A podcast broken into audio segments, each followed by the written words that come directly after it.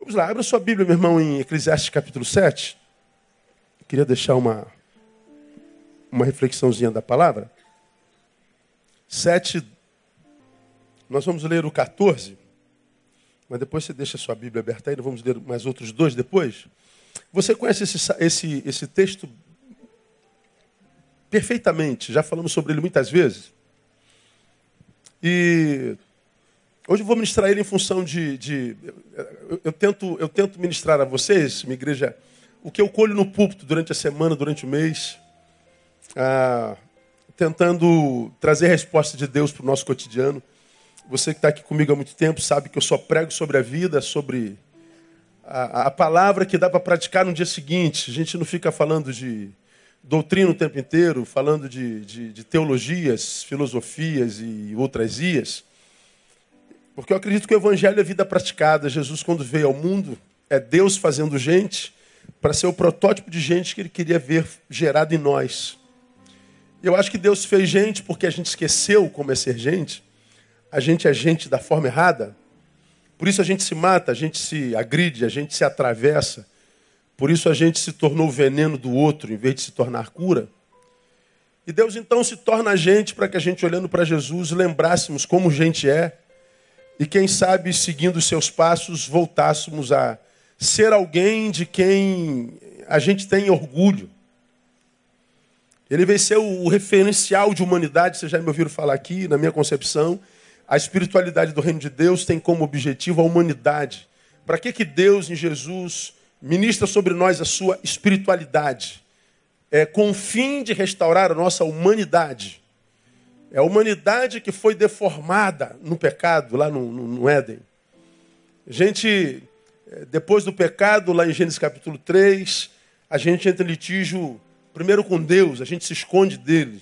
A gente vê isso em Adão. A gente entra em litígio com o nosso semelhante. É, foi ela, não foi eu não, ela. E mais, quem me deu foi o Senhor. Eu não pedi mulher nenhuma. A mulher que tu me deste. Então a gente entra em litígio com Deus, a gente entra em litígio com o próximo e a gente entra em litígio com a gente mesmo, porque agora a gente não consegue mais assumir as nossas culpas. Como preguei hoje de manhã, o culpado é todo aquele que não eu. Tudo que não é eu é razão de eu estar assim é culpado por ter me transformado nisso que eu me transformei. Então, para mim, a, a, palavra de Deus é a palavra de Deus que gera uma espiritualidade que tem como objetivo restaurar a minha humanidade. E quando restaura a minha humanidade, ela acaba com o litígio que eu tenho contra mim mesmo. Esse que a mulher falou aqui, numa música maravilhosa. Essa música é evangélica, não é não, né? Não é não? É, então, de repente, não, não poderia ser, né? Não. Aí, é, essa menina me livra de mim mesmo, não é? Porque é, é de nós mesmos que nós temos que nos livrar, e Jesus fala disso lá no início, quer vir após mim, livre-se de si mesmo. Depois me siga. Negue-se a si mesmo, ou seja, se livre de si. Resolva-se consigo, depois me siga. Porque se você me seguir consigo em si, ah, o, o, o teu si é, em si vai atrapalhar a relação até de você comigo. Então, quando você está em você, ou quando você está cheio de si mesmo, nem comigo você consegue se relacionar, nem em mim você consegue plenitude, encontrar vida. Então, resolva-se consigo, depois me segue. Então, é o que o, o texto diz lá. Então, a, a espiritualidade do reino visa a humanidade, quanto mais santo, mais normal, quanto mais santo, já me ouviu falar, mais simples, quanto mais santo, mais sangue bom, quanto mais santo, menos santo parece ser, quanto mais santo, menos aparece, quanto mais santo aparece ele, diminui a gente, quanto mais santo, mais gente boa. Quando a gente vive a santidade do reino, a gente vive uma santidade atraente, não repelente, como a maioria dos evangelhos que a gente conhece. A nossa, a nossa vida se equilibra. E esse equilíbrio, ele, ele, ele, ele produz uma força atrativa. A gente atrai de lá ou a gente atrai da vida o que a gente oferece à vida. Porque a gente oferece equilíbrio, a gente vê a, a, a vida se equilibrando ao nosso redor. Agora, uma vez que eu sei isso, eu preciso ter o um mínimo de consciência do que é essa vida. Essa vida que a gente chama de normal, e que é o objetivo da espiritualidade. Porque senão a gente vive aquilo que eu preguei de manhã. nós somos traídos por nós mesmos, pelos, pelas, pelas ideias que nós temos no nosso, na nossa consciência que vão é, adoecidas, produzindo algumas verdades que não tem nada a ver com a palavra, que acabam nos afastando da palavra por uma verdade que nós produzimos. Foi, um, foi uma autossabotagem, e daqui a pouco a gente está num lugar que não sonhou, se transforma em alguém que a gente não gosta, de que a gente quer se livrar, e a gente diz: o culpado foi eu, não, não o culpado foi Deus, foi você que não entendeu a palavra. E aí, essa, essa, dito isso, eu, eu tive com alguém essa semana muito amado, muito querido, mas que, como qualquer um de nós vive um momento ruim na vida. O momento ruim dele é hoje. E ele me fez uma pergunta. Ele falou assim, pastor, por quê que a gente não consegue estabelecer uma meta e seguir essa meta? Por que, que, por que, que a gente sempre cambaleia para um lado para o outro? Por que, que a gente não consegue, sei lá, a gente quer esse negócio aqui, a gente faz isso aqui. Mas a gente quer isso aqui, acaba fazendo aquilo ali. A gente não quer aquilo ali, acaba fazendo isso daqui. Meu Deus, a gente, a gente pensa, não, agora equilibrei, agora deu. Agora vai, agora, agora eu vou arrebentar a boca do balão. Aí daqui a pouco a gente, pum, quebra tudo de novo. Por que, que a gente não consegue esse equilíbrio? Eu falei, não sei. De repente, a pergunta não seria a gente, né? De repente seria porque eu não consigo. Porque a nossa vida é extremamente subjetiva, como disse Rousseau, nós somos absolutamente sós. Embora estejamos sentados aqui ó, com 1.500 pessoas, mais 200, 300 aqui, mais cento e poucas lá, a despeito de estarmos no meio da multidão, nós somos, no íntimo, absolutamente sós.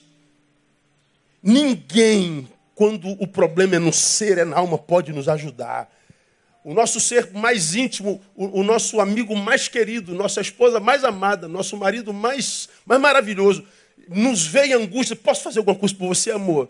E, e, e quando é lá dentro, não, ninguém pode fazer nada por nós. Somos nós e nós mesmos. Nós somos sozinhos. E é quando lá dentro desequilibra, é que vem as questões para lá de fora e os nossos desajustes lá de fora. Então, essa pessoa vive um desajuste assim tão, tão, tão fenomenal, tão, tão, tão antagônico. Ele sai da água para o vinho assim de uma forma tão grande, quase uma bipolaridade assim tão, tão tremenda, que ele disse: Eu estou cansado desse desequilíbrio, estou cansado dessa, dessa dificuldade, dessa, dessa incapacidade de mudar, de, de permanecer.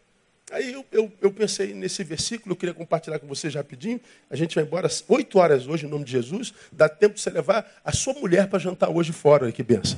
Não é? Então vamos acabar cedo, dia das mulheres, leva ela para comer fora hoje. Né? Toma lá um, um, um, uma Coca-Cola com limão, né? come lá um peixinho, uma paradinha assim, leva ela para tomar uma paradinha hoje. Tá, tá marcado? Amém, então. Tomar Coca-Cola com limão hoje comendo um peixinho com salada, que não custa nada para ninguém, não é? Então, vamos lá. É, Eclesiastes 7,14. Vamos juntos, só uma só voz? No dia da prosperidade, regozija-te. Mas no dia da adversidade, considera. Por quê? Porque Deus fez tanto este como aquele para que o homem nada descubra do que há de vir depois dele. Você já ouviu o sermão nesse texto milhões de vezes. Quem foi que fez o dia bom? Quem foi que fez o dia mal? Deus. Deus é bom ou é mal? Bom. Sendo bom, pode ele produzir algo mal?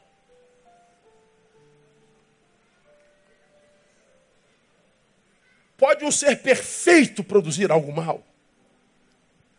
Bom, eu não creio, embora possa. Bom, o texto não chama o dia adverso de mal. Chama que naquele dia a adversidade. Mas dependendo da forma como a gente lida com a adversidade, aquele dia pode se transformar num dia mal. Mas esse dia de adversidade, se nós soubermos lidar com ele, essa adversidade pode produzir crescimento, pode produzir maturidade pode produzir evolução. Então, aquele dia adverso pode se transformar no melhor dia da minha vida. Então, a adversidade não é dia mal. Então, vamos lá. Nesse, nesse versículo 14, Salomão fala sobre a ambiguidade da vida.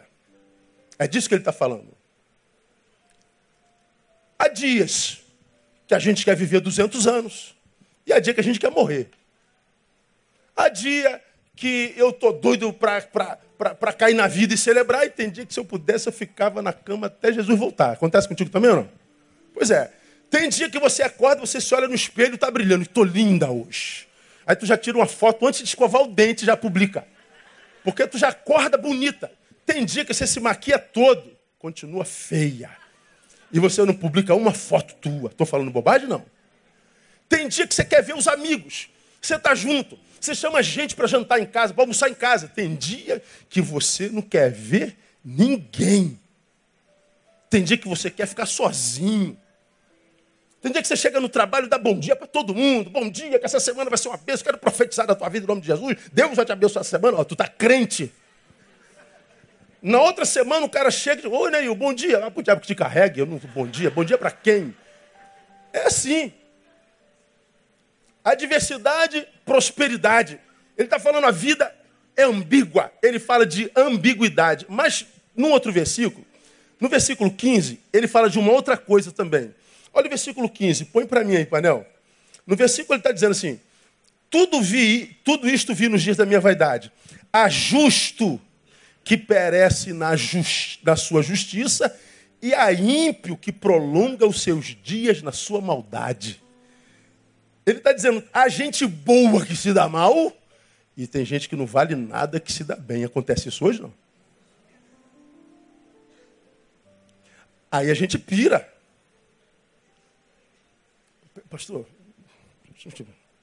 esse cara não vale nada, pastor. Ele está tá com a Range Rover na, na rua. Eu trabalho de só a sol, não consegui comprar o meu Fusquinha. É o que o texto está dizendo.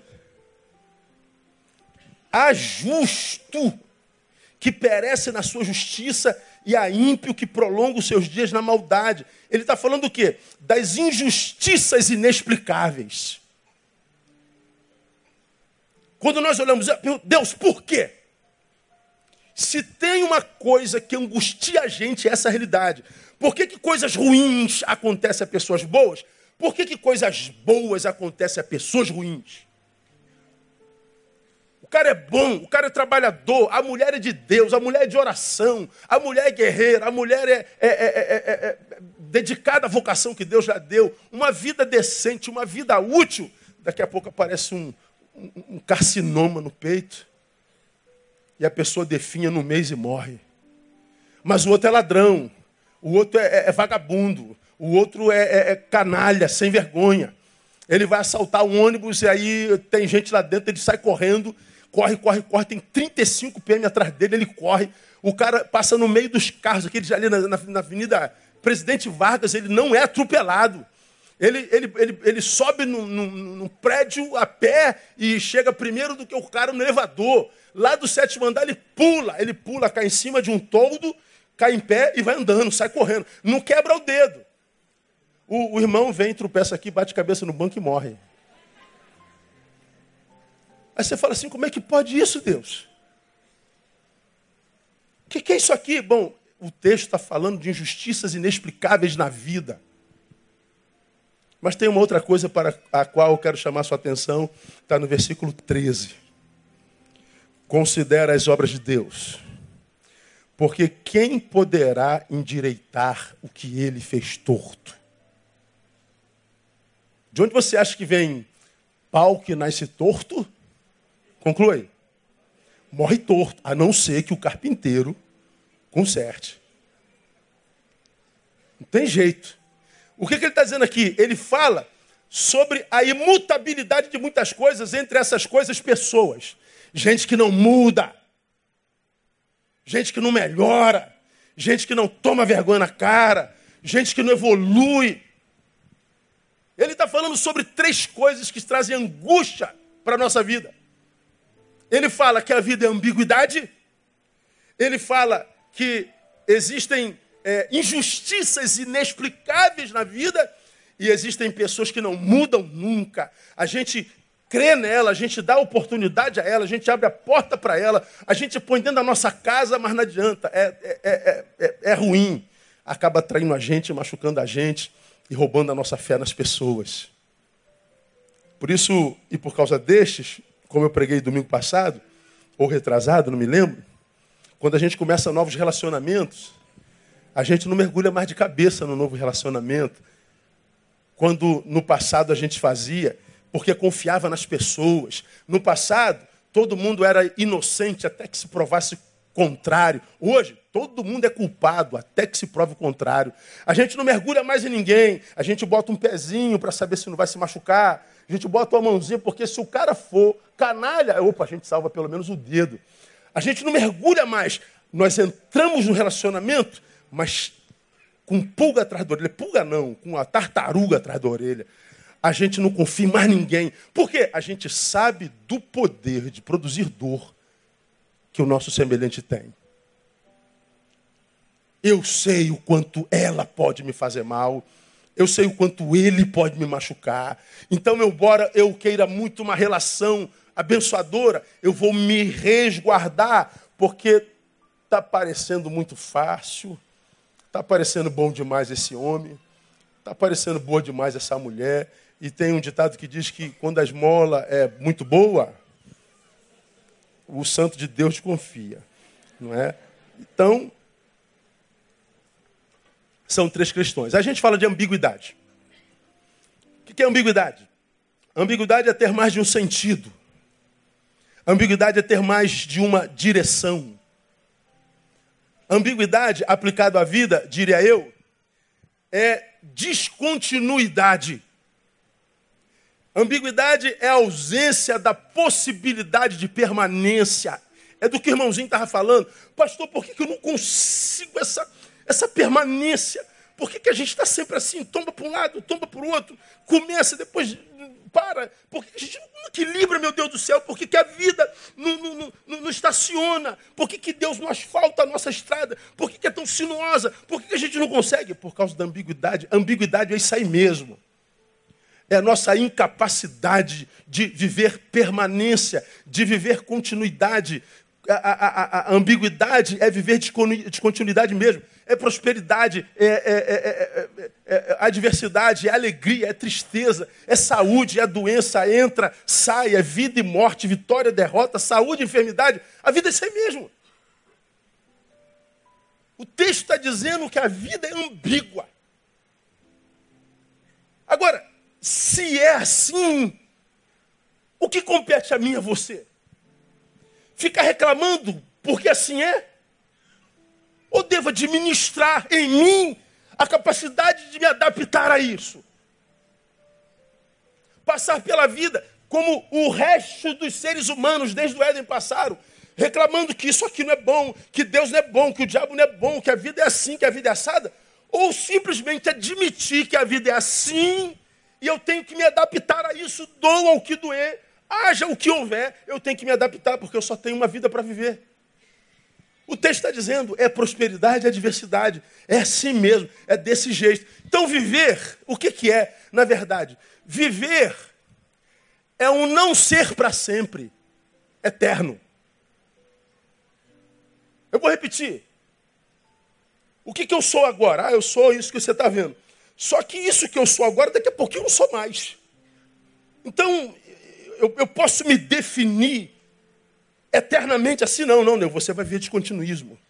Hoje você está, por exemplo, no meu caso, estou cansado. Não tomei nem banho agora, tarde, reunião. Não chegue perto de mim hoje, vou sair cedo. Cansado, mas cumprindo a missão. Agora, eu, eu vou estar cansado. Deus, por que, que não deu tempo de eu tirar um cochilo hoje? Deus, por que, que, que é tão cheia essa agenda? Por que, Deus, por que não Neil, é assim mesmo, Neil. Hoje você está cansado, mas você é o eterno não ser para sempre. Ou seja, você não vai ficar cansado para sempre. Amanhã você acorda um pouquinho mais tarde. Amanhã você descansa. Para de reclamar, Neil, e viva teu cansaço com dignidade. Ontem você estava num relacionamento muito bom Aquele homem era maravilhoso, aquela mulher era maravilhosa, sua família era linda, mas por alguma razão teu relacionamento acabou. Então levanta a cabeça e viva como solteira de novo com dignidade. Se recupera. Para de ficar olhando para trás reclamando da vida. Quanta gente eu me encontro nessa vida, paralisado na vida, porque está tentando entender as injustiças da história.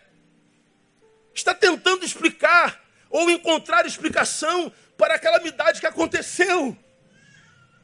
Ora, mesmo que você tenha explicação da calamidade, não muda a realidade do agora. O que muda a realidade do agora é a postura que você tem diante disso. A vida é ambígua. Eu não sou o que sou para sempre. Eu sou o eterno vir a ser. Eu sou um ser mutante. Eu sou um ser em transformação constante. Eu sou exatamente isso. Um ser que não consegue ser o que é para sempre. Não tem jeito de sermos o que nós somos para sempre. Viver é, portanto, administrar descontinuismos. Viver é me readaptar àquilo que a vida me tirou, portanto, me empobreceu mas também viver é me adaptar àquilo que a minha vida me deu e me enriqueceu. Porque se é ambíguo, um dia eu empobreço, perdi alguém, fui traído, fui despedido, fui machucado, a enfermidade me roubou a saúde, adoeci, mas amanhã o remédio, ou Deus, ou o médico, me devolve a saúde, enriqueci, arrumei um novo relacionamento, enriqueci de novo, e já deixei de ser aquele que, por causa do fato como era, da forma como era, eu chorava. Agora eu tenho razão para celebrar. Então, quando a Bíblia fala de ambiguidade, irmão, fala exatamente dessa realidade. Viver é administrar descontinuísmos. Viver é ser uma metamorfose ambulante. Quem disse isso foi o pastor Raul Seixas. O maluco tinha razão, meu. Hoje tu tá bem a beça, amanhã tu acorda mal pra caramba. Hoje tu tá mal a beça. Levanta a cabeça, amanhã você vai estar tá bem pra caramba. Essa desgraça que é na qual a gente questiona Deus, ela não é para sempre. Se a alegria que a gente vive não é para sempre, a tristeza também não. Então diga para um que está o seu assim, meu irmão, Deus vai devolver tudinho, só esperar um pouquinho. Diga para ele aí. Aleluia, Deus. Obrigado, Senhor. Pode aplaudir a Ele. Oh, Deus. Aí, como você já me viu ministrar aqui, é, o texto diz: no dia da prosperidade regozija, no dia da adversidade considera. Por que, que o conselho considera vem? Exatamente por isso. Estou no dia bom, glória a Deus. Ó, depois de todo dia bom, pode vir um dia mal. Está amarrado, pastor. Em nome de Jesus está amarrado. Não é, acontece assim mesmo. Mas também depois de todo dia mal, pode vir um dia bom. Aleluia, receba o nome de Jesus, pastor. Pois é, o problema é que a gente, como eu preguei lá, quando ministrei sobre esse texto, a gente se prende mais à qualidade do dia do que o dia propriamente dito. A gente não valoriza o dia, a gente valoriza a qualidade dele. Se o dia é bom, a gente celebra, mas o dia é mau, a gente murmura. Não, considera, Neil. Há um dia na sua vida. Disse hoje de manhã para alguém cuja mãe está em estado terminal no hospital. Já disse isso para um monte de gente. Ele chega aqui me apavora e diz assim, pastor, pelo amor de Deus, olha para minha mãe, minha mãe está doente, minha mãe está não sei o quê, minha mãe não sei o quê, chorando, desesperado assim. Eu falei, ô irmão, peraí, peraí, peraí. Tua mãe morreu? Tua mãe está morta? É isso? Não, não, minha mãe está internada. Ah, então você tem mãe ainda. Tua mãe está viva? Não está viva, então por que você está chorando como se ela já estivesse morta? Por que, que você já está entregue à realidade de que há um ponto final na vida dela? Eu disse para ela o que já disse para alguém. Eu queria ter uma mãe com câncer internada no hospital hoje. Porque eu teria uma mãe. A minha mãe não tem câncer porque ela está morta há mais de 10 anos. Agora, alguns de nós têm coisas que ama, que pela qual daria vida, mas porque essa coisa, essa pessoa está vivendo de mal, você, ao invés de celebrar o dia, no qual essa coisa está, porque essa coisa não está bem, você abre mão do dia. Esse dia não presta. Como que não presta? Se você está sentado do lado do irmão cuja mãe está em plena saúde. Por que, que não presta se nesse dia Deus colocou o pão sobre a sua mesa mais uma vez? Por que, que esse dia não presta se a despeito da tristeza pela qual você passa, Ele te deu a graça de conseguir adorá-lo nessa noite? Por que, que dia não presta? Porque tem uma coisa que está má. Uma coisa que está fora do lugar. E porque essa coisa saiu do lugar, o que, que acontece com a maioria dos que ficam prostrados na vida? Eles abrem mão do dia. Eles abrem mão de celebrar o resto da vida que está em ordem. Vamos supor que Deus não tenha dado dez coisas nesse dia. Uma está em desordem. Nós reclamamos por essa que está em desordem e deixamos de agradecer pelas nove que estão em ordem. A gente não sabe por que, que a vida vai se tornando antipática a nós. Como eu falei pela manhã, pessoas que passam pela vida mas a vida não passa por elas. Pessoas que nascem e morrem sem ter vivido. Parece que a vida, quando descobre que é ela, vira as costas para ela. Vida que não tem prazer em se doar a alguns seres vivos. Por quê? Porque são seres vivos que, embora tenham vida, não a celebram porque não sabem aproveitar os dias maus.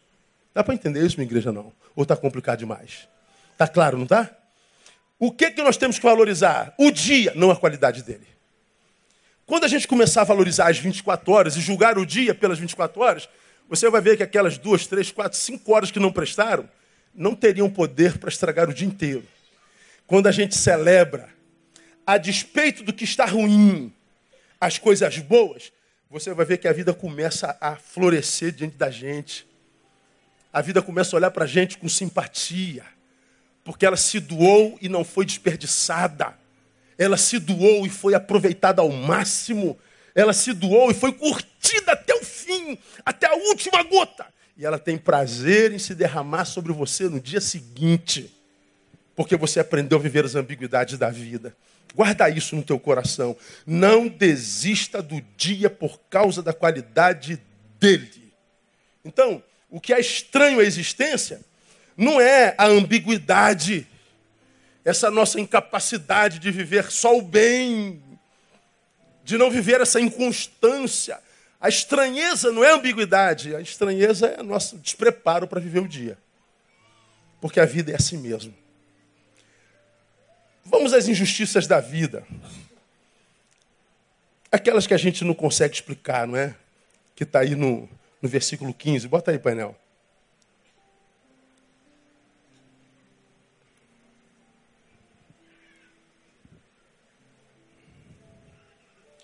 Tudo isto vi nos dias da minha vaidade. Há justo que perece na justiça e há ímpio que prolonga os seus dias na sua maldade. O texto diz que é assim mesmo. Como assim, pastor? Se o cara é justo, não deveria só viver justiça? E se o cara é ímpio, não deveria só viver injustiça? É, eu acho que deveria ser assim. Agora, quem administra o mundo não sou eu. Eu queria ter o mundo nas minhas mãos, sabe, gente? Eu, quando estava estudando essa palavra aqui, a imagem que veio na minha cabeça foi a imagem da minha mãe entubada.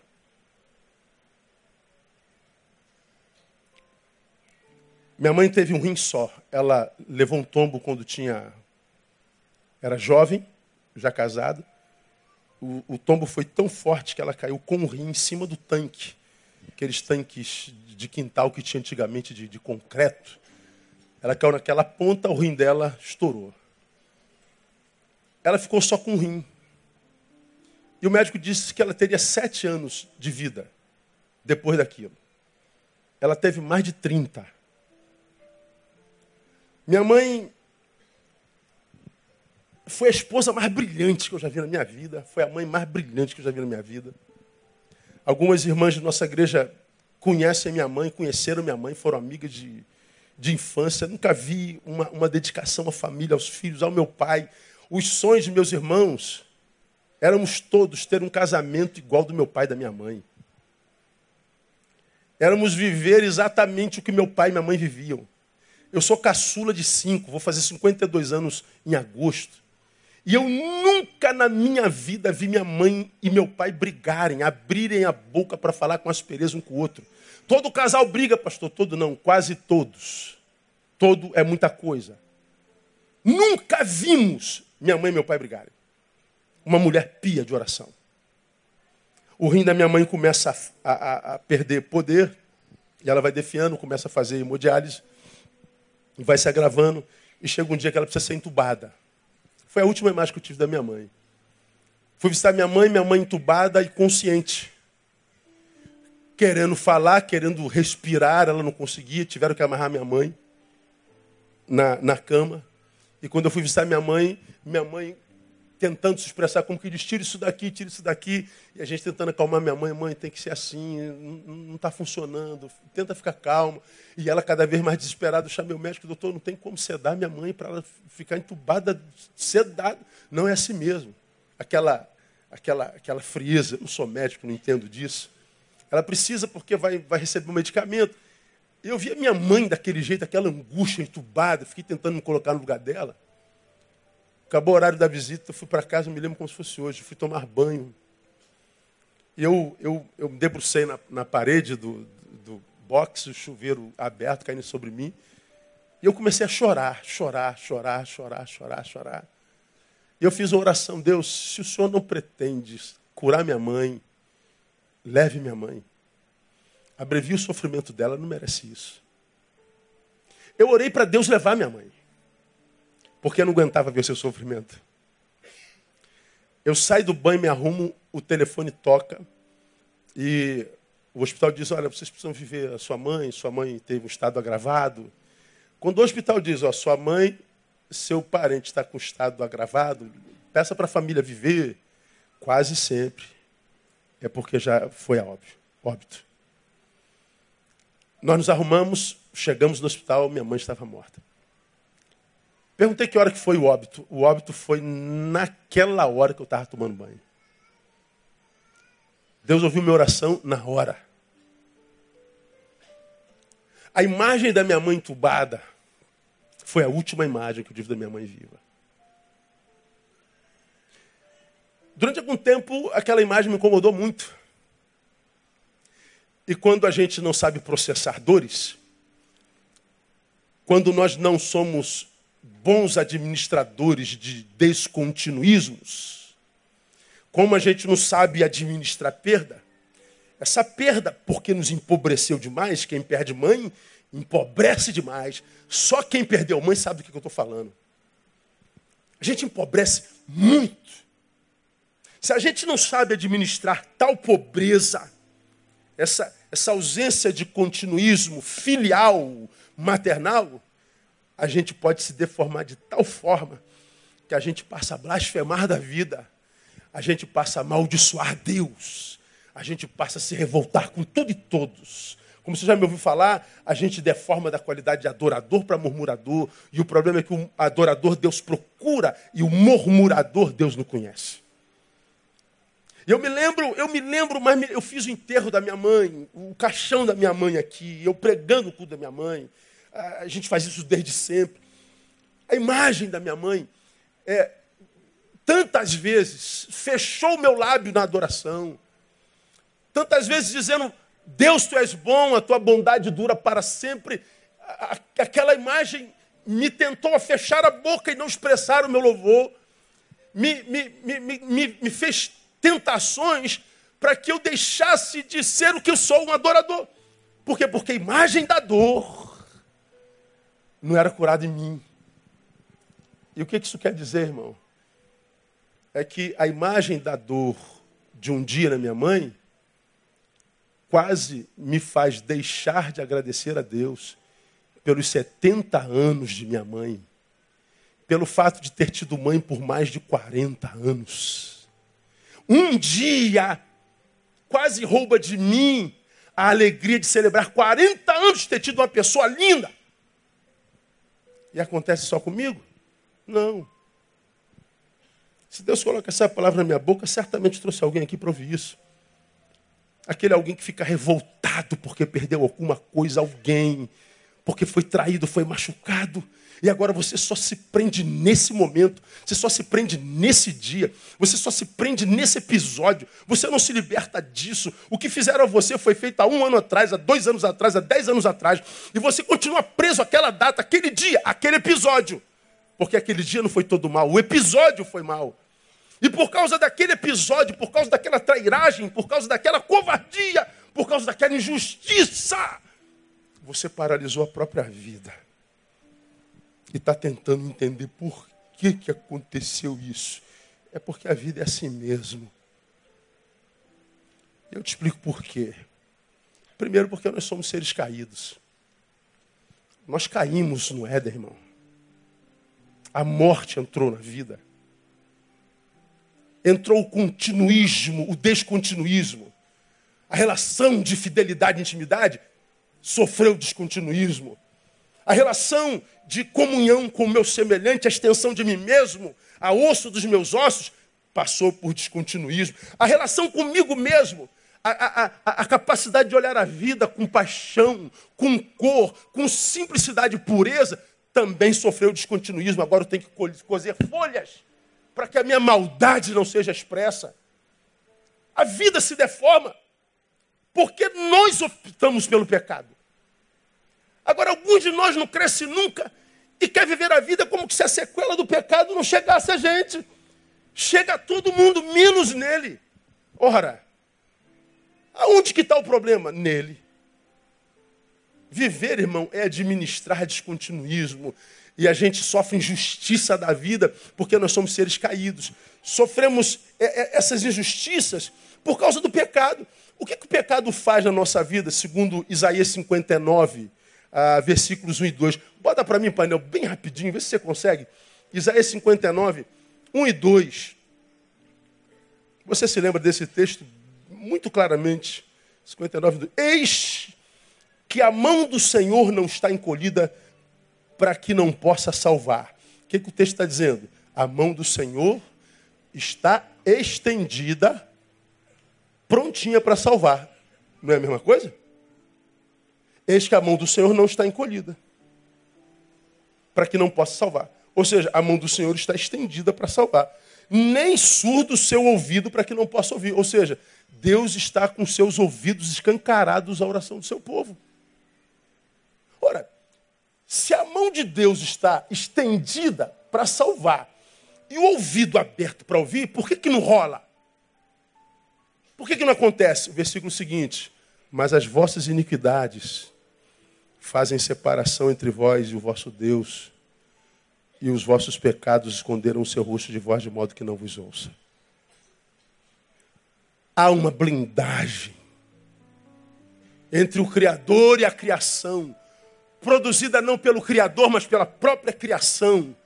E enquanto a criação transportar para o Criador o culpado das nossas mazelas, ou seja, enquanto nós não amadurecermos e entendermos que o culpado somos nós, a gente continua sofrendo as mazelas da nossa própria produção. E é, é, é triste, irmãos, ver pessoas abdicando da vida, abrindo mão da vida, se permitindo tomar por revoltas, se permitindo se tornar depósito de, como eu digo sempre, de, de emoções adoecidas gente que se torna refém daquilo que ele próprio produz, porque não aproveitam as circunstâncias da vida para crescer. Ora, se o amor de Deus está derramado sobre nós, e esse amor não consegue se transformar em vida praticada na vida de tantos, não faz por quê? Pecados. Nossa produção que começa pela incapacidade de entender a ação de Deus na história que não consegue entender a ação do Cristo na história, a gente prefere se fazer de vítima. A gente prefere murmurar do que trabalhar, transcender e mudar. A vida é assim mesmo. Mas tem a terceira coisa, e depois dessa terceira coisa eu sugiro mais duas e a gente vai embora para casa. Está no versículo 13 de Eclesiastes capítulo 7, estou voltando para Eclesiastes. Já falamos sobre a ambiguidade da vida, sobre as justiças da vida. E o 13 fala sobre a imutabilidade das coisas. Considere as obras de Deus. Porque quem poderá endireitar o que ele fez torto? Eu acho que a pergunta é tem a resposta implícita. Deixa eu perguntar para você, responda para mim. Quem poderá endireitar o que ele fez torto? Você sabe a resposta? Quem pode endireitar o que Deus fez torto? Quem? Ninguém. E se o torto for você? Como é que a gente faz? Essa é a questão, né? Quando a gente ouve que existem algumas coisas imutáveis na vida, entre essas pessoas, pessoas não mudam. Isso soa muito esquisito na nossa mente. Por quê? Porque a gente acredita que na conversão morre o velho homem, pelo que se alguém está em Cristo, nova criatura é, as coisas velhas passaram, eis que tudo se fez novo. Esse versículo fala de morte em algum lugar? Pelo que se alguém está em Cristo, ele é nova criatura. As coisas velhas passaram. Morreu alguma coisa aí? A priori não. Ah, mas pastor, não nasce um novo homem em nós? Nasce. Nasce sim. E nascer um novo homem significa dizer que o velho morreu? Não. Acreditar que pessoas não mudam para nós é complicado a beça. Complicado a beça. Por quê? Porque o evangelho tem como premissa maior a tal da conversão, a metanoia. Metanoia é fácil de explicar para quem é milico. Ó, Sargento Alisson, olha lá, tamo lá. Meia volta, né? Ó. Isso é metanoia. É mudar rumo. Mudança de vida. Mudança de mente metanoia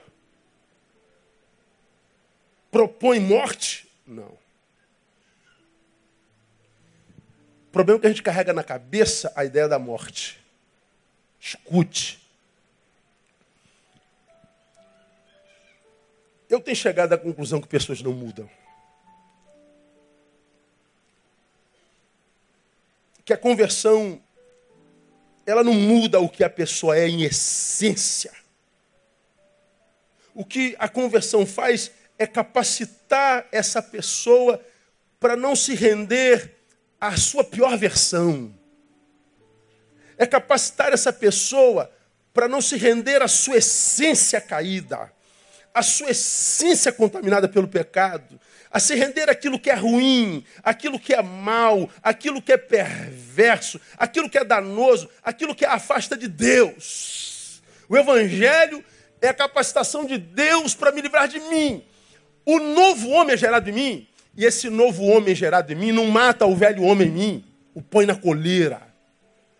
O que muda é a mão aonde o poder do si mesmo está.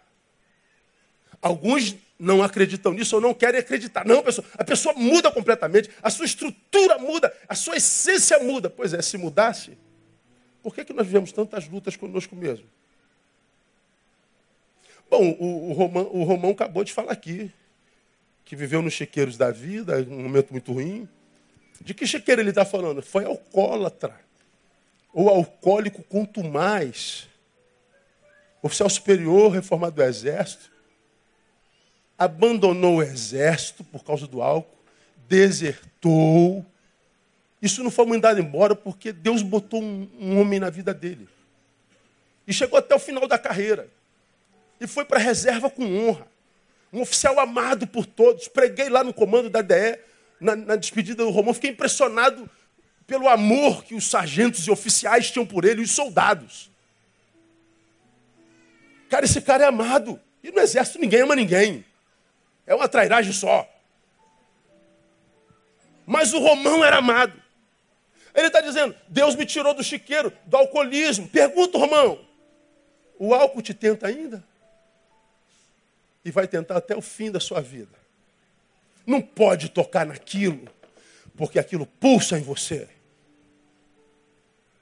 Isaías foi fumante, De vez em quando eu saio com Isaías, ele fala assim, eu ainda sinto o gosto de cigarro na boca. Aí eu falo, está amarrado em nome de Jesus. Perdeu está lá como pulsão. Você, antes se converter, um galinha, um tarado, se converteu, perdeu o tesão. Perde não, irmão. Você continua com a mesma fraqueza. A irmã era a dona, a central de informações da rua, fofoqueira. Se converteu, a língua corta, na língua coça, irmão. Quase sempre na igreja, ela é a central de informação da igreja. O nosso defeito, a nossa fraqueza continua em nós como pulsão. A diferença, irmão, é que antes você olhava para o álcool e o álcool dizia: quem exerce poder sou eu, irmão. Você agora é nova criatura, você diz para o álcool: quem exerce poder agora sou eu, álcool. O fumante, o cigarrinho, peraí, peraí, peraí, peraí. O cigarrinho olhava para o fumante: quem manda aqui sou eu, ser humano. Agora o ser humano dominado pela nova criatura diz: quem manda agora sou eu, cigarro. A fofoqueira que diz assim: língua. Quem manda agora é o meu querido, não é mais você, você não tem mais rédea solta. O poder muda de mão. O poder do Evangelho não é para produzir em mim um ser que não sente mais fraquezas, que não sente mais as sequelas da queda e que, portanto, se não é isso, eu vou viver essa ambiguidade mesmo. Eu queria muito não querer algumas coisas que me afastam de Deus, mas eu continuo querendo essas coisas e eu tenho que lutar contra elas todos os dias. E por que, que a gente se cansa? Porque tem horas que você fala assim, cara, o que, que adianta a gente estar tá lutando tanto? A gente se cansa de lutar. E aí tem vontade que você acorda. Tem dias que você acorda, como eu já falei aqui, você levanta da cama naquele dia que você está azedo. No corredor você olha só, tem um balde escrito assim, chute-me. Aí tu olha aquele balde, vou chutar o balde, cara. Vou... Quer saber, brother? Eu vou, eu vou me arrebentar a boca. Eu vou, quero, vou, quer saber?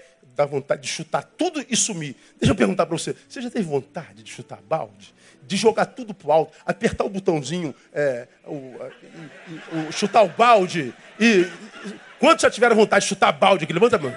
É. Pelo amor de Deus, irmão. De vez em quando tu acha o quentão. Não, eu não sinto mais nada. Essas coisas não me tentam mais. Eu sou mais santo que Jesus de Nazaré. Hipócrita. Não consegue nem olhar para si com verdade mais. Ele rejeita a sua própria humanidade. A maioria de nós sofre por causa de problemas humanos estrita e extremamente comuns, que a gente não consegue aceitar como se comuns fossem. A vida é assim. É imutável. A mudança não é estrutural, mas dos princípios. A IBM, em 2004, fez um. um ela sempre faz reuniões dos, dos grandes eh, tecnólogos e cientistas do mundo. Eles estavam tentando produzir uma tecnologia que facilitasse os homens a promoverem sobre si mesmos mudanças. E uma dessas mudanças estruturais que a IBM queria ajudar a humanidade é, fazer e que para, para, para, para a reunião para a qual essa IBM chamou os melhores cérebros do planeta, era para propor avanços científicos, tecnológicos, capazes de solucionar os grandes problemas da humanidade. E o maior deles, qual era? E é o problema de saúde. Você tem uma ideia? Só os Estados Unidos gastam em torno de 2 trilhões de dólares por ano com questão de saúde. A IBM fez uma pesquisa e disse que dois terços disso seria poupado se simplesmente nós mudássemos de hábito. Só isso. Quantos quilos você come no almoço, irmã? Ah, dois quilos e meio, pastor. Pois é, come 350 gramas, é o que você precisa. Quanto que você bebe no fim de semana, irmão? Ah, eu bebo 20 cervejas. Não bebe. Toma Coca-Cola com limão. Quantas horas você dorme por dia? Eu durmo quatro. Dorme oito. Qual o valor que você dá para as pequenas coisas? Qual é o, horário das tuas refeições? O que, é que você come todo dia? Bom, fa faça uma ressignificação das tuas suas manias alimentares, do seu cardápio alimentar, que a gente salva a vida e poupa milhões. Bom IBM fez a pesquisa, propôs, mesmo sendo hábito alimentar, de cada dez, um mudou. Irmãos, ou irmãs, o Dia Internacional das Mulheres, irmãs, sinceramente, quantas de vocês gostariam de perder 10 quilos em, em, em, março. Levanta a mão assim, bem alto. Assim. Olha lá, olha lá, olha lá. É, pode ser homem também, pode ser, pode levantar a mão, pode levantar, legal. Então, se perdesse 3 já estava bom, não estava? Oh, pelo amor de Deus, 3 quilos no mês? É a glória, o culto de ação de graça todo dia. Pois é, o que, que a gente precisa fazer para emagrecer? Fechar? Jejum. Não precisa nem oração, jejum. Jejum, não precisa nem orar mais. E por que, que a gente não consegue emagrecer? Porque a gente não consegue parar de comer e comer errado. Você já aprendeu aqui, eu falei desse púlpito. O que engorda não é a comida, é o prazer produzido nela. O que engorda é olho grande. Você bota um prato de 800 gramas. Quanto que você precisa para suprir necessidade? 300 gramas. E os 500? Prazer, sabor, desejo, hedonismo. 300 gramas, necessidade. 500, gula. Se a gente comesse só o que precisa, não o que deseja, não haveria ou haveriam obesos no planeta. Mas por que, que nosso planeta está obeso? Porque a gente não consegue fazer só o que precisa, comer só o que necessita. A gente quer comer o que dá sabor. A gente não consegue se livrar do desejo. A gente não consegue se livrar do sabor. Por quê? Porque a gente não muda. Aí quando você vê na televisão, o cara pesava 180 quilos, agora está pesando 70 depois de seis meses. Tu fica maluco. Você deprime. Como que o cara conseguiu isso? É, é um dos dez. É um em um bilhão. Mudança não é uma realidade praticada em grande escala pela raça humana. Ora, irmão, se a Bíblia me diz que a vida é ambígua, se a Bíblia me diz que existem injustiças inexplicáveis no mundo, se a Bíblia diz que pessoas não mudam, pelo amor de Deus, eu tenho a faca e o queijo na mão para viver uma vida decente que vale a pena. Que sugestão eu deixo para vocês e a gente termina e vai embora para casa, levar a esposa para jantar e tomar uma Coca-Cola com limão. Primeiro, mais do que produzir para ter, busque estar para conhecer. Produzir para ter ou estar para conhecer? Bom, eu proponho produzir estar para conhecer. Versículo 12. Porque a sabedoria serve de defesa, como de defesa serve o dinheiro. Mas a excelência da sabedoria é que ela preserva a vida de quem a possui. Esse texto, a sabedoria serve de defesa como dinheiro. Estávamos jantando outro dia num lugar. Aí o garçom, que é nosso amigo, aí falou assim, pastor, tá vendo aqueles dois irmãos ali, aqueles dois homens ali, pô, passou uma vergonha. Pensei que eram dois, dois namorados, dois bitelão desse tamanho, dessa largura. Nada, eles eram segurança, dois seguranças de um bicheiro que estava comendo na outra mesa. Aí eu falei, a segurança dele é, tem mais não sei quantos lá fora. Ele saiu primeiro que eu, ele saiu aquela humarada do lado, né? Foi pro carro, eu falei, meu Deus, que vida é essa, cara? Tem que preservar minha vida, eu tenho que gastar dinheiro com isso tudo. E às vezes o que, que acontece? Quem mata é o próprio segurança, que pagaram mais dinheiro lá do que cá. O dinheiro preserva a vida? Preserva. Serve de defesa? Serve. Mas o que preserva a vida não é o dinheiro, é a sabedoria. É a sabedoria, essa que me dá a capacidade de ler a vida, de diagnosticá-la, de entendê-la e reagir a ela com a postura correta.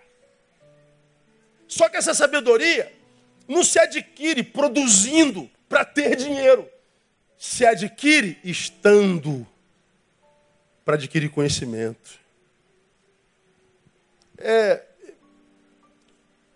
é o conhece-te a ti mesmo. Lá do, do oráculo de Delfos, lá aplicado a Sócrates. A tua maior missão na vida, a nossa maior missão na vida, é conhecermos, é sabermos perfeitamente.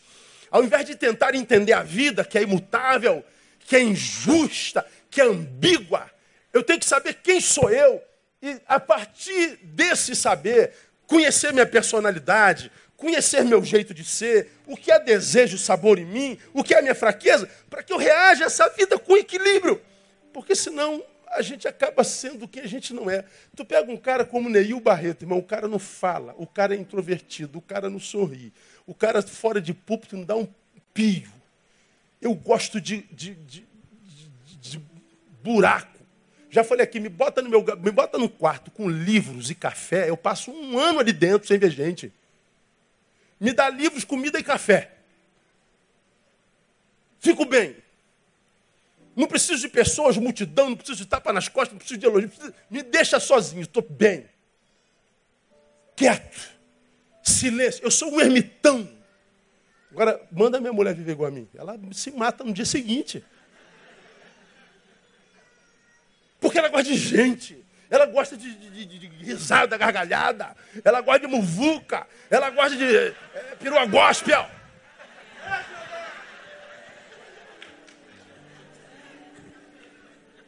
Ela fala assim, pô, mas eu tenho que ser igual o Neil. O Neil é comedidão, assim, parece que ele não sente nada na vida. Ou não, eu tenho que ser igual a minha esposa, eu tenho que ser expansivo. Eu tenho que ser simpático. Eu tenho que rir para todo mundo.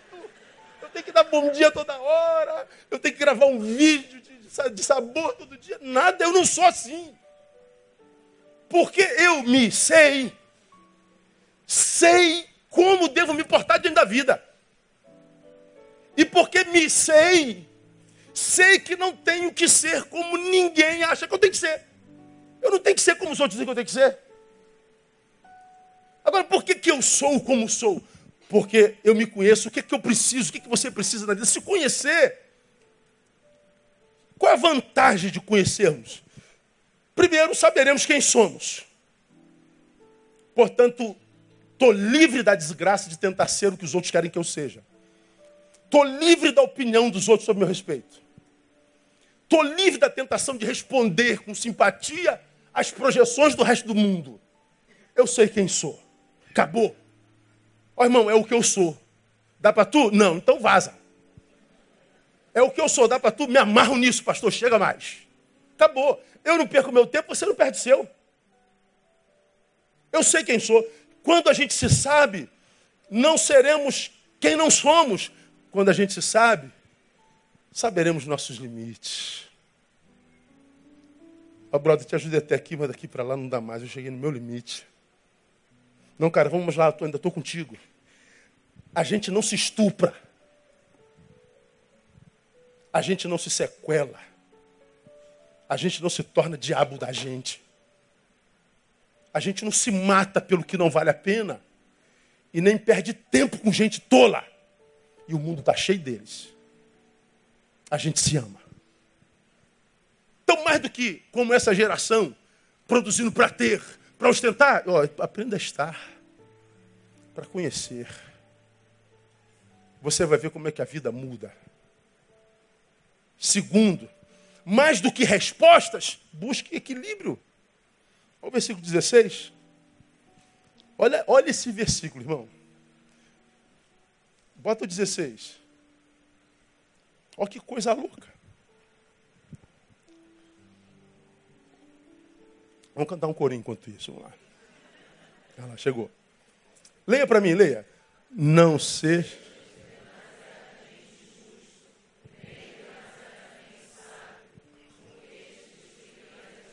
Vê o outro. 17. Leia.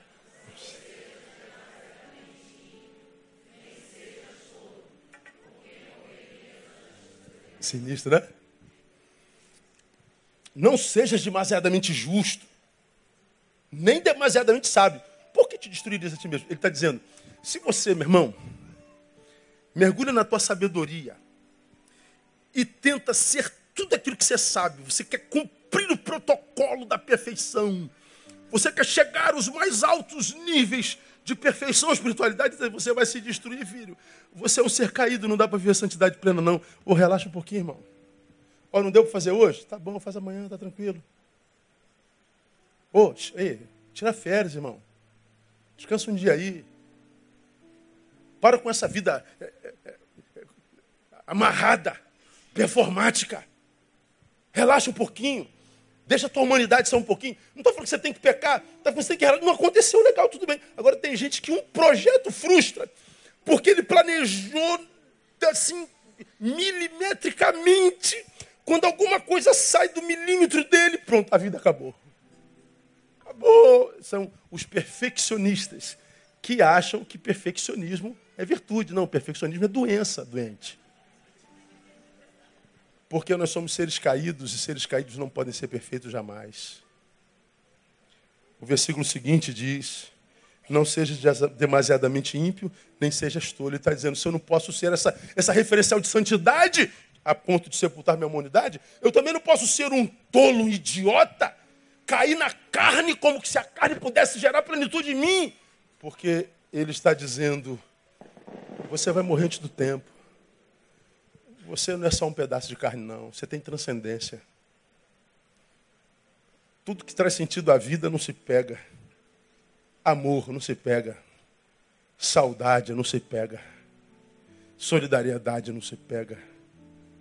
Os sentimentos que nos fazem humanos, ira, mágoa, dor, nada disso se pega. É tudo abstrato, tudo acontece no ser. Nada disso se mensura, nada disso tem preço, nada disso está à venda. Agora, se eu sou só humano, abro mão daquilo que não é mensurável, ele está dizendo, eu sou tolo, morro antes do tempo. Mas se eu abro mão da carne, se eu abro mão da minha humanidade, do meu lazer, do meu descanso, do fato de ser como Deus me fez, para viver uma espiritualidade transcendental, me parecer com Jesus mais do que Jesus mesmo, você você vai se destruir. Por quê? Porque a vida se desenvolve no equilíbrio. É no equilíbrio.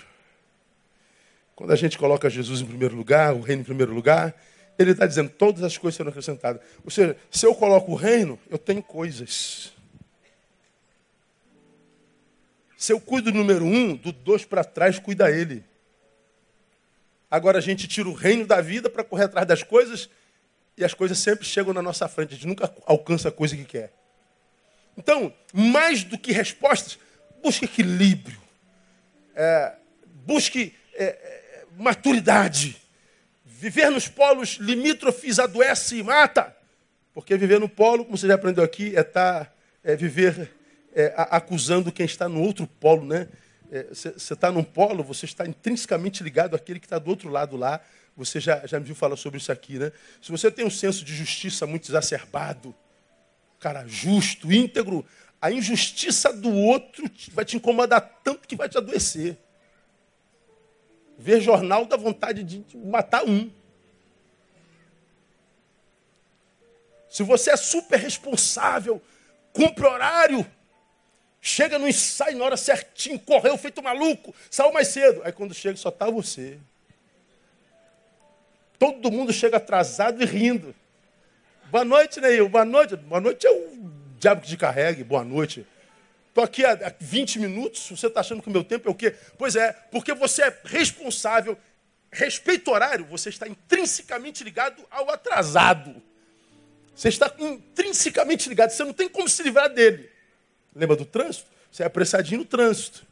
Você está intrinsecamente ligado ao lerdo. Eles vão parecer como nuvem na tua frente. E você vai ter vontade de matá-los todo dia. Equilíbrio. Termino. Já que a vida é ambígua, injusta, e pessoas não mudam, por isso o mundo é como é.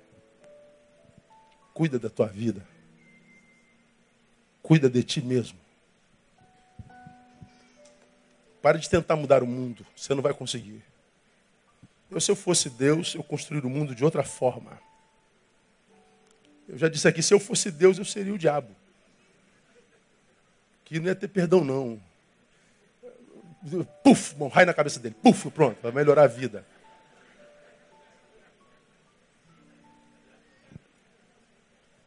O mundo, o mundo seria assim, um, um, sei lá, um paraíso diabólico. Por que, seria um paraíso diabólico? Porque se Deus for eliminar todos que erram, sobraria alguém? Não. Não. Então, ao invés de tentar ser Deus, tenta ser misericordioso. Tenta agir com o mesmo perdão, com a mesma misericórdia que você espera que haja contigo. Você não pode mudar o mundo. Todos nós sonhamos com um mundo melhor, mas eu não posso, não tenho poder sobre o mundo, mas eu tenho poder sobre mim. E alguns de nós nem sobre si têm mais poder. Eu não posso mudar a minha família inteira, mas eu posso me mudar. Não posso mudar o escritório, mas a minha eu posso mudar. Isso é autocuidado. Por que, que o autocuidado é importante? Porque a Bíblia diz que por se multiplicar a iniquidade, o amor de muitos esfriará. O que isso quer dizer? Que a gente não vai poder contar com muitos mais. E cada dia que passa, a gente pode contar menos, com menos pessoas. Cada dia que passa, nós estamos mais sós, irmãos. Cada dia que passa, nós estamos mais sozinhos. Cada dia que passa, com menos pessoas a gente pode contar. Nós estamos em, em estado de putrefação. Ah, se o amor esfria, o outro vai ser cada vez mais difícil de se relacionar. Lembrando que, tirando a gente para o resto do mundo, nós somos o outro. O que possibilita uma convivência saudável, o amor, Portanto, a sua inexistência produzirá individualidade, individualismos, egoísmos e indiferenças. Por isso, Paulo, quando escreve a Timóteo, diz: cuida de ti mesmo.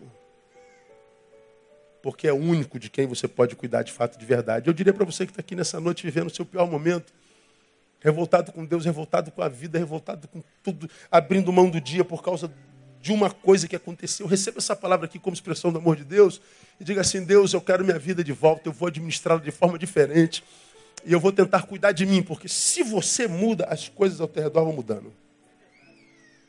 Esse efeito de transformação é, é incontestável. Contestável. E o que eu espero é que você consiga viver isso, não só ouvir isso com admiração, mas viver isso na prática porque, como você já me ouviu falar, nós somos cristãos, não somos espíritas. Irmãos que a gente respeita com todo carinho e meio no qual eu tenho bons amigos. Mas nós não somos espíritas. E os espíritas confiam, acreditam na reencarnação. Lembra que eu já falei nisso aqui? Estou vivendo uma vida miserável, não tem problema, eu vou morrer, mas vou voltar de novo, tenho uma nova chance. Eu queria muito poder acreditar nisso. Como eu falei, Passei pela vida e a vida não passou por mim. Morri sem ter vivido, mas eu vou voltar. Opa, vou ter outra chance, legal. Vou evoluindo até me tornar um com o cosmos. Vou ter uma nova chance, vou, vou, vou ter uma nova oportunidade. Queria que Paulo tivesse. Paulo tinha que ter falado sobre a encarnação. Paulo tinha o baixo cabeção. Ele podia ter falado. Podia ser, não é. A Bíblia está dita lá. Ao homem está ordenado morrer o quê? Uma só vez. Depois disso vem o quê? O juízo.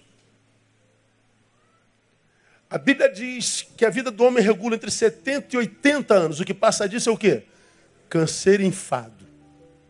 Até os 70 você ainda tem controle, 80. Depois dos 80 te carregam.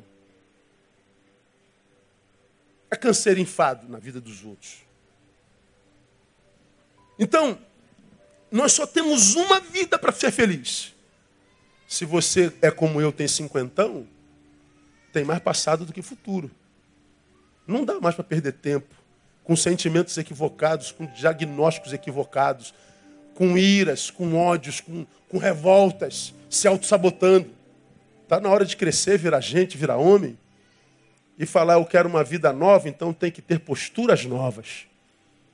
Parar de querer ser esse marrentão, querendo gerar medo em todo mundo, mas não gera admiração. O que gera é solidão. Ser esse revoltado com a vida, com o sistema e com o cosmos, que quer pegar todo mundo, que quer fazer isso com todo mundo, mas quando volta para casa, o que te encontra é a solidão, é a insônia, é a frustração. Você está envelhecendo, cara. E isso que te dá prazer hoje, daqui a alguns anos não dará mais. Vai ter que se encontrar com a realidade. Então, se a vida é assim, muda. Você vai ver que a, muda, a vida ao teu redor muda. E como nós estamos no mês de março, como o ano começa depois do carnaval, esse é o primeiro ano do mês, aleluia. Que esse ano seja o teu melhor ano para a glória de Deus Pai. Que esse ano você não se sabote, que esse ano você tenha misericórdia de si e cresça. E cai dentro da vida com todas as suas injustiças, com todas as suas ambiguidades, com todas as suas imutabilidades. Cai dentro. O Criador vai contigo, Ele vai te dar vitória no nome de Jesus. Amém, amados? Vamos aplaudir a Ele bem forte, vamos ficar em pé. Vamos embora. Pastor, Deus falou comigo nessa noite. Eu sou esse revoltadão aí, eu sou esse cara que está meio incrédulo. Eu sou essa pessoa aí que está meio, meio revoltado com as injustiças, com a imutabilidade. Mas nessa noite, Deus, eu quero, eu quero ressignificar a minha existência, eu quero ressignificar o meu modus vivendi, eu quero re, ressignificar a minha forma de enxergar a vida, eu quero mais do que produzir para ter, eu quero estar para aprender. Sabe o seu lugar? Vem cá, eu quero orar com você. Você que está a um passo de chutar o balde, não quer mais fazer isso, porque sabe que não adianta. Vem cá, eu quero orar com você. Deus tocou no teu coração nessa noite. Ó oh Deus, então faz isso, abençoa teu povo nessa noite. Nós vivemos num mundo completamente injusto. Nós vivemos num mundo onde pessoas não mudam, pelo contrário, se mudam é para pior. Nós vivemos num mundo, ó Deus, que tem produzido injustiças incompreensíveis. Nós temos vivido num mundo, ó Deus, que gera muita dúvida na nossa cabeça, que nos torna, ó Deus, tão pequenos, incapazes de entender. Mas nessa noite, ó Deus, nós aprendemos que a despeito disso está tudo sob controle. É assim mesmo. A tua palavra diz, ó Deus, que o teu evangelho nos capacita a administrarmos com descontinuismos a tua palavra nos capacita a remar contra essa maré. A tua palavra nos capacita a, a, a ter uma nova postura diante disso que é esse mundo caído. Esses meus irmãos estão aqui à frente, Pai, dizendo ao Senhor: ajuda-me, Pai. Ajuda-me a caminhar numa nova postura. Ajuda-me a caminhar diferente da forma como tenho caminhado até aqui. E eu te peço, ó Deus, toma esses meus irmãos nas tuas mãos. Que esses irmãos saiam daqui, ó Deus, com as suas mãos apegadas às tuas. Que tu possas conduzi-los na palavra, por tua palavra. Que tu possas, no lugar da vergonha, produzir dupla honra para a glória do teu nome. Começa nesta noite, Pai, uma nova história nesse velho mundo Começa um novo tempo nesse tempo caído. Começa, ó Deus, uma nova visão nesse mundo cego. Começa uma nova história nessa noite na vida do meu irmão, da minha irmã, e nós te daremos glórias. Leva-nos em paz para os nossos lares, dá-nos, ó Deus, uma semana de bênção na tua presença e nos capacite a viver experiências contigo profundas nessa, nessa semana e nós te daremos glórias. Que a graça bendita de Jesus Cristo, teu Filho, o amor de Deus, o nosso Pai, poderoso Senhor, as consolações do Santo Divino Espírito repousem sobre a vida de cada um de vós, sendo também por igual com todo Israel de Deus espalhados pela face da terra, agora e para todos sempre. Amém e aleluia. Melhor aplauso que você puder produzir a Ele. Deus abençoe você até quarta, permitindo, Pai. Dá um abraço no teu irmão antes de sair.